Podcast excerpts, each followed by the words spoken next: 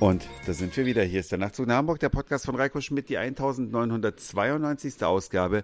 Ich freue mich ganz sehr, dass ihr wieder mit dabei seid. Und hier in St. Petersburg gibt es wie überall in Russland eine Firma, die heißt Yandex. Ich weiß nicht, ob ihr die vielleicht schon mal wahrgenommen habt, im Internet irgendwo einen Bericht drüber gelesen habt. Yandex ist auf jeden Fall ein riesiger Mischkonzern. Es gibt alles von Yandex. Stellt euch vor, diese Firma, das ist praktisch ein Amazon und es ist gleichzeitig auch ein Lieferando oder Delivery Hero oder Food Panda.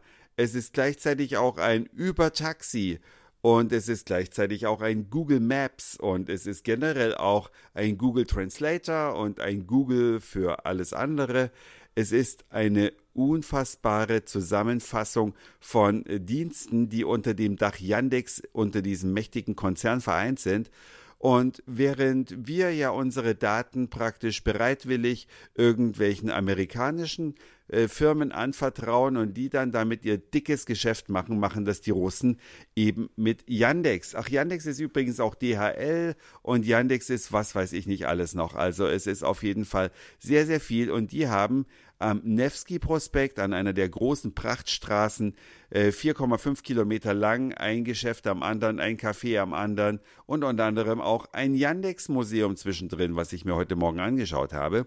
Und im Yandex-Museum gibt es eine Tour praktisch zurück in die Geschichte der Computer. Vom allerersten Heimcomputer angefangen, Z81, über Sinclair ZX Spectrum, äh, C64, also Commodore Computer, einem Atari 500, Atari 1200, Spielekonsolen aller Art kann man dort alles ausprobieren, weil alle Geräte sind eingeschaltet und funktionieren mit den Anwendungen von damals. Mal wieder ein Diskettenlaufwerk in Aktion sehen, mal wieder Lemminge spielen.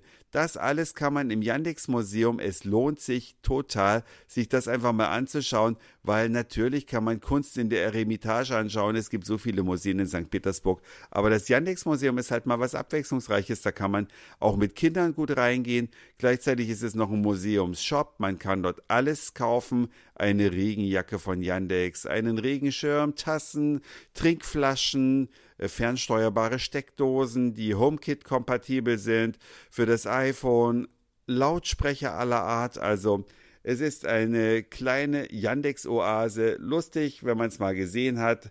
Man muss da ja nichts kaufen, aber man sollte sich das nicht entgehen lassen. Vor allen Dingen, weil es hier so eine mächtige Firma ist und eben zeigt, dass es auch ohne Google und Konsorten wunderbar funktionieren kann.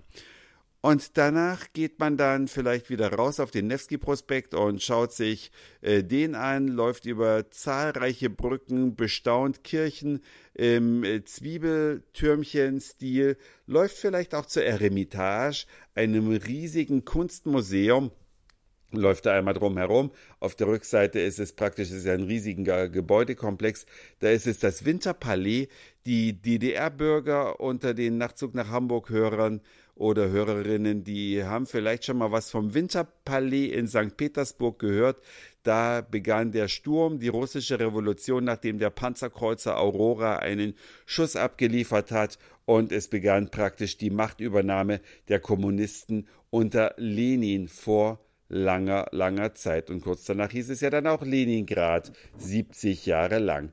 Und dann läuft man einfach vorbei über Kanäle, zahlreiche Brücken, durch wunderschöne Torbögen und äh, Kolonnaden, sieht zahlreiche Kirchen, setzt sich vielleicht auch mal in eine rein, was ich ebenfalls getan habe, kommt so ein bisschen zur Ruhe und äh, ja, die Gebäude hier, die sind alle so beeindruckend, so riesig und es ist ein Palast am anderen. St. Petersburg ist so reich gesegnet mit tollen Gebäuden und am besten sehen die allerdings nachts aus, weil sie dann schön beleuchtet sind. Tagsüber sieht man dann schon den ein oder anderen Kratzer an der sonst äh, fast makellosen Oberfläche, aber einiges ist ein bisschen in die Jahre gekommen und kann sicherlich mal wieder eine kleine Renovierung vertragen. Man beobachtet die Schiffe auf der Neva, die hier überall rumfahren. Man geht an Alexander Puschkin, der hier allgegenwärtig ist, vorbei. Es gibt Denkmäler, es gibt das Haus, wo er gestorben ist und es gibt alles Mögliche mit Alexander Puschkin und geht dann irgendwann in ein georgisches Restaurant. Ich gehöre zu den Menschen, die immer irgendwas aus dem Land essen und nicht zu McDonald's oder sonstigen schlimmen Einrichtungen gehen, wenn sie im Ausland sind, sondern versuchen, lokale Sachen zu essen. Ich war in einem äh, georgischen Restaurant, das hat wirklich meinen Geschmackshorizont erweitert. Es gibt hier auch, das war, da war ich gestern Abend noch, ein Restaurant, das möchte ich explizit erwähnen, weil es sowas Besonderes ist, das nennt sich Tatar Da wird der Tatar natürlich von Hand geschnitten, nicht in einem Fleischwolf, sondern mit dem Messer, mit unglaublich leckeren Soßen serviert. Es ist alles eine offene Küche. Es gibt praktisch nichts hinter den Kulissen. Man kann jeden Handgriff sehen und äh, futtert sich da, ich gehört äh, auch zu den Leuten, die gerne mal auf ein Hauptgericht verzichten und sich ausschließlich von Vorspeisen ernähren, um einfach diese Vielfalt zu genießen. Das habe ich heute auch in dem georgischen Restaurant getan, sei es die, die rote der rote Beete-Tatar oder seien es die Teigtaschen, haben mich ein bisschen an Piroggen erinnert, gefüllt mit Lammfleisch, also irre, was man alles Leckeres essen kann. Und dann Schaut mal weiter, trinkt vielleicht noch eine hausgemachte Limonade mit Estragon, kann man selber machen.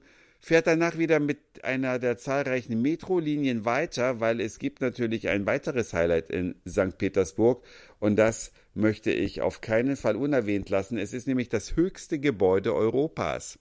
Ja, das wissen viele gar nicht. Ich weiß gar nicht, was ihr gerade so glaubt, wenn ich euch fragen würde, das höchste Gebäude Europas, was mag das wohl sein? Keiner wahrscheinlich kommt auf die Idee, dass es das Lachta Center sein könnte, befindet sich in St. Petersburg 472 Meter hoch, also das höchste Gebäude Europas, Sitz von Gazprom, diesem russischen Konzern. Ihr habt sicherlich davon gehört. Der Gerhard Schröder arbeitet für Gazprom. Es ist ein sehr reicher Konzern und das Gebäude ist leider noch nicht für die Öffentlichkeit freigegeben. Dort wird es irgendwann in Kürze eine Aussichtsterrasse geben. Und zwar wird es natürlich auch die höchste Europas sein, in 360 Metern Höhe. Leider stand ich heute davor und konnte noch nicht hinein.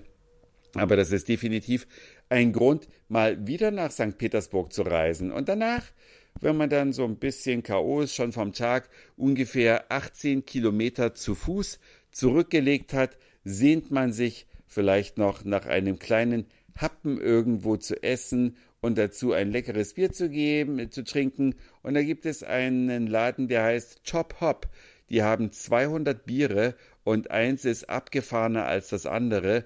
Ich habe heute eins getrunken. Ja, ein Bier, was mit Wein gebraut war, also 50% Bier, 50% Wein. Schmeckt ehrlich gesagt ein bisschen mehr nach Wein als nach Bier, aber überraschend lecker. Ich habe davon auch ein Bild auf der Nachtzug nach Hamburg Repräsentanz von Instagram gepostet und dazu dann kleine mexikanische Taco-Häppchen und zwar mit Kaktusfrucht. Oder wenn ich es richtig gelesen habe, mein Russisch ist natürlich nicht ganz so gut, aber ich glaube, da waren Kaktusteile drin und verschiedene Fleischsorten, Thunfisch und dergleichen mehr.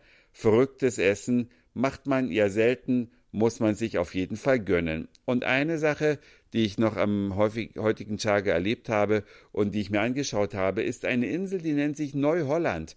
Und äh, das ist letztlich eine von Wasser umgebene Fläche mit einem alten Gefängnis in der Mitte, welches ein Rundbau ist auf drei Etagen, äh, viel zu bieten hat. Unterste Etage sind Restaurants, mittlere Etage ist äh, Abteilung Geschäfte, äh, schöne Schallplattenläden, abgefahrene besondere Sachen, äh, Cartoon-Geschäfte und ganz oben ist dann die Abteilung Beauty. Da kann man sich frisieren lassen, die Nägel machen lassen, da sind Fitnessstudios drin und, und, und.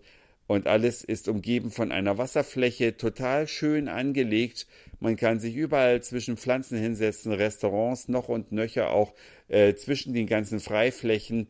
Allein da könnte man eigentlich einen halben Tag verbringen, aber wie das so als Tourist ist, man äh, schaut sich das dann in relativ kurzer Zeit an, weil man ja so viel auf dem Zettel hat. In einer 6 Millionen Metropole kann man natürlich auch extrem viel erleben und da reichen vielleicht die sechs Tage, die ich in St. Petersburg habe, gar nicht für alles.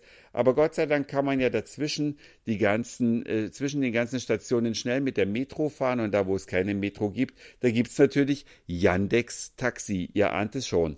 Das war's für heute. Dankeschön fürs Zuhören, für den Speicherplatz auf euren Geräten. Ich sag Moin, Mahlzeit oder guten Abend, je nachdem, wann ihr mich hier gerade gehört habt. Und vielleicht hören wir uns schon morgen wieder. Euer Reiko.